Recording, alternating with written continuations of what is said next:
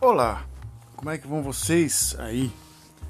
Aqui é Frederico Leck falando diretamente da Holanda, é, agora não é mais do mundo da lua, desse podcast chamado Delírios.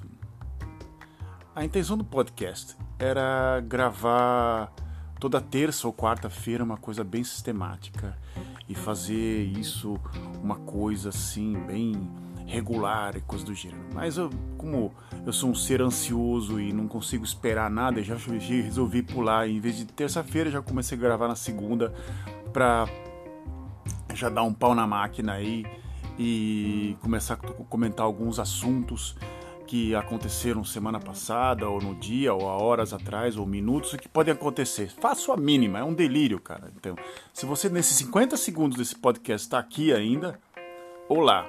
O tema de hoje é Ontem eu achei um Dostoiévski na prateleira do supermercado, nos, nos, livros de graça. Sim, ontem eu achei um livro do Dostoiévski no, e como já, já achei Franz Kafka, já achei Jean-Paul Sartre, já achei vários livros no meio do monte de revistas e Cláudias e coisas do gênero. Você vai perguntar para mim, peraí, porra, como é que você achou um Dostoiévski no meio do, do no, no supermercado?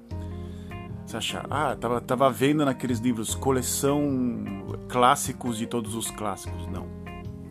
Tem alguns, é, tem, de uns anos pra cá, tem alguns é, supermercados ou algumas, é, alguns é, comerciantes que resolvem colocar uma prateleira do lado de fora da, do estabelecimento e fala assim, livros de graça, né?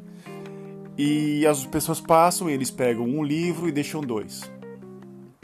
Eu já deixei vários livros em vários. Então, tem bairros assim que tem um cara colocou um, um armário de aço no, na frente de casa e as, o bairro inteiro deixa os livros lá.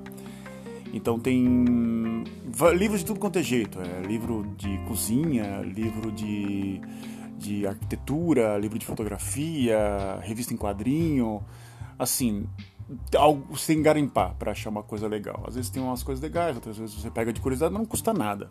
Ou seja, você pode pegar uma coisa extremamente estúpida ou um livro razoável, um livro ótimo, um clássico como O Crime e Castigo do Dostoiévski que eu achei ontem, né? E foi até por acaso. E botar na coleção, tentar ler de vez em quando, assim, uma página ou outra, porque realmente é complicado. O Dostoiévski é complicado. E você vai e e, desanu e isso é muito interessante. Mas alguns, algumas pessoas começaram com essa intenção.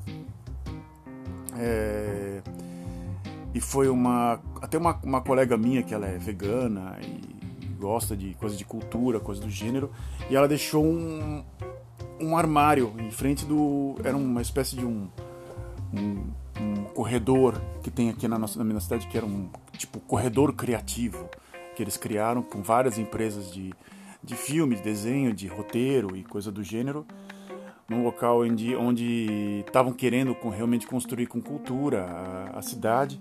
Constru, conseguiram uma parte, agora não, faz um bom tempo que eu não vou lá nesse local, mas ele chamava-se Creative Corridor. Era um corredor só de pessoas lunáticas ali, criativos, né? E ela colocou um armarinho ali, muito copiando, dizem algumas ideias de Berlim, a partir da Alemanha. Eu catei livro pra caraca, pra te falar a verdade, e não coloquei nenhum de volta. e aí um dia no Facebook, né? Sempre o Facebook, ela colocou uma mensagem assim, decepcionadaça, assim. Vejo que muitas pessoas vêm aqui e pegam um monte de livro. Eu não sei se foi para mim ou para ou várias pessoas faziam isso. E não deixam nenhum. Eu estou aquelas aqueles textões do. Também existe na Holanda também. Você vai falar assim, ah, não existe na, na, na Holanda. Também tem textão aqui, pessoas que de repente resolvem cagar regra na, na, na, mídia social e ela cagou um monte de regra ali, né? E era um armáriozinho do, do IKEA de aço, abria, eu pegava, pegava livro, eu peguei muito livro, peguei uns 40, 50 livros, e livros bons até, para te falar a verdade. Dicionários, livros de gramáticas, assim, boas, assim, custa, custavam caro mesmo. Você tem uma, um, uma base assim, acho que tinha uma gramática da Prisma, que é uma, que é um uma espécie de uma editora grande de gramáticas aqui. Uma, uma gramática alemão-holandês, que era até uma das edições antigas, mas custava mais ou menos. Custa edição nova 25 euros. E estava lá de graça.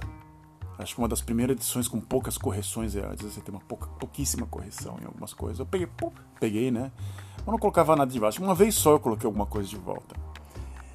E você consegue, precisa sentar, né? Uma hora do dia, ou coisa do gênero, e começar a ler. Ponto. É esquecer, por um lado, o dinheiro, né? Falar, ah, tem que ganhar dinheiro, tem que fazer isso, tem que pagar a gasolina do meu carro. Ah, foda-se. Um dia vai lá e fala assim, bem, eu vou estudar aqui uma página do Dostoiévski.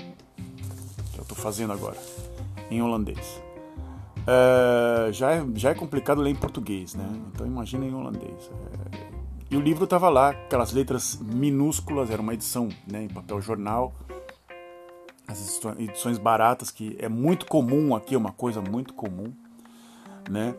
É, você entrar numa livraria ou porque e ou também entrar num, num, numa livraria ou num, num sebo, né?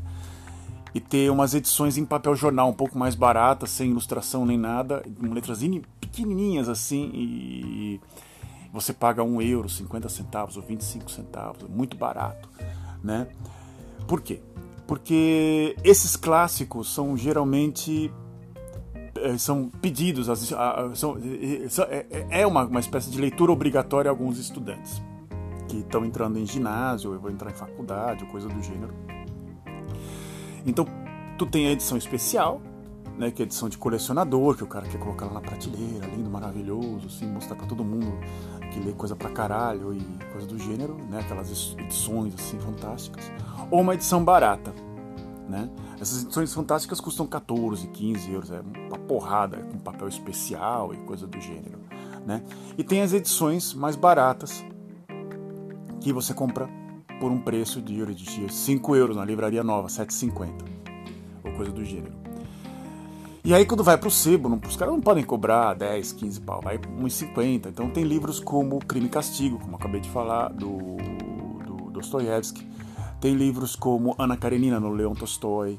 Tem livros como literatura clássica holandesa, como Karakter, que também tem o filme, aquele famoso filme que ganhou da, da Central do Brasil. Eu acho que foi do Central do Brasil, do, que é um filme ótimo, para te falar a verdade. É, e o livro também é ótimo. Então, tinha como competir. Né? Se, se caso, essa, essa é a minha franca opinião, desde o dia que, que saiu o Central do Brasil, né? que tanta polêmica que gira, assim, né? É, a Fernanda Montenegro poderia ter ganhado o Oscar de melhor atriz, mas ganhou a atriz do Shakespeare Apaixonado, que, para voltar à tradição do podcast, eu esqueci o nome da, da atriz, da atriz, né? E contra o, o, o caráter, o, o, o filme é, né, holandês, o Central do Brasil tipo, como se fosse um jogo tipo Brasil e Itália em 82, vamos dizer assim. 3 a 2 ali apertado, né, com três golaços, do, três gols de sorte do Paulo Rossi. Acho que foi uma, não, essa comparação não é tão assim. Seria um um Brasil-Holanda em 94, assim, com uma bomba santa do, do, do, branco, vamos dizer assim. Mais ou menos um jogo bem, bem disputado. O, o da, da, Copa de 82 eu cheguei a rever, o Brasil deu umas mancadas ali na.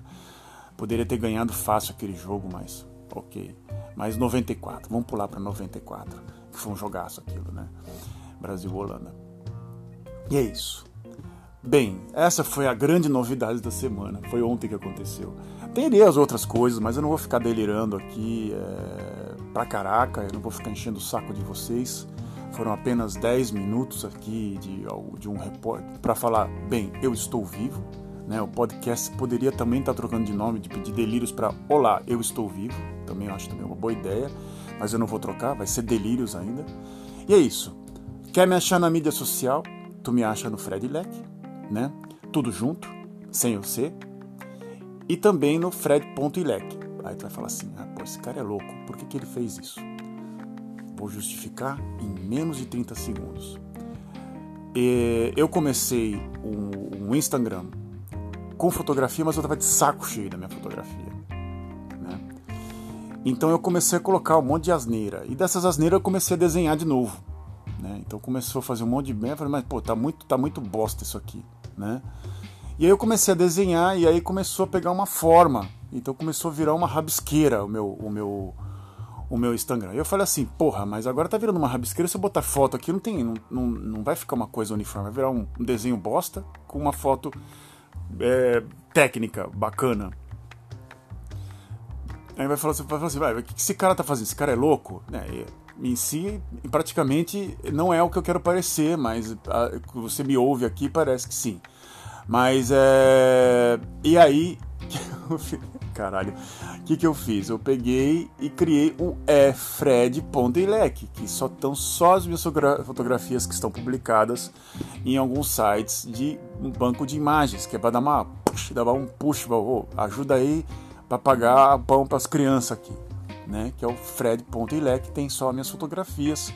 Algumas fotografias são vendidas no, em bancos de, de, de fotografia, de, de, de imagens, ou bancos de fotografia, bancos de imagens e o outro é uma rabisqueira que também está me gerando uma coisinha também. Tá começando a. Pessoas estão começando a se interessar por alguns desenhos meus. Eu, é, gosto é como. É como. Eu não vou falar que gosto é como nananã, porque é, vou lembrar do nosso querido e idolatrado cusólogo, cusólogo é, Olavo de Carvalho, que só fala disso, né? Então, gosto é como alguma coisa que você, cada um tem o seu, tá ok? Até mais e bora! Para viver essa vida de meu Deus.